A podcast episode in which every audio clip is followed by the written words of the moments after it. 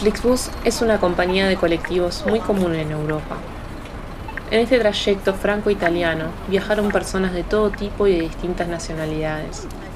Creo que había una chica de Venezuela, su acento la delató. Hablaba por teléfono con su mamá, diciendo que la extrañaba mucho y que esperaba que esté bien.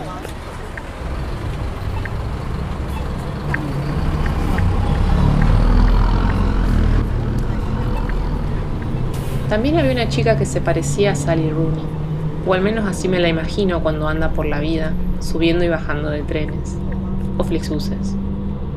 Usaba mascarilla KN95, vestía una chaqueta bordó y una pollera azul. Tenía el cabello corto como la escritora, lacio y a la altura de los hombros. Usaba lentes de sol y, como yo, estaba leyendo un libro cuya portada no pude ver. Me quedará la duda de si se leía a sí misma.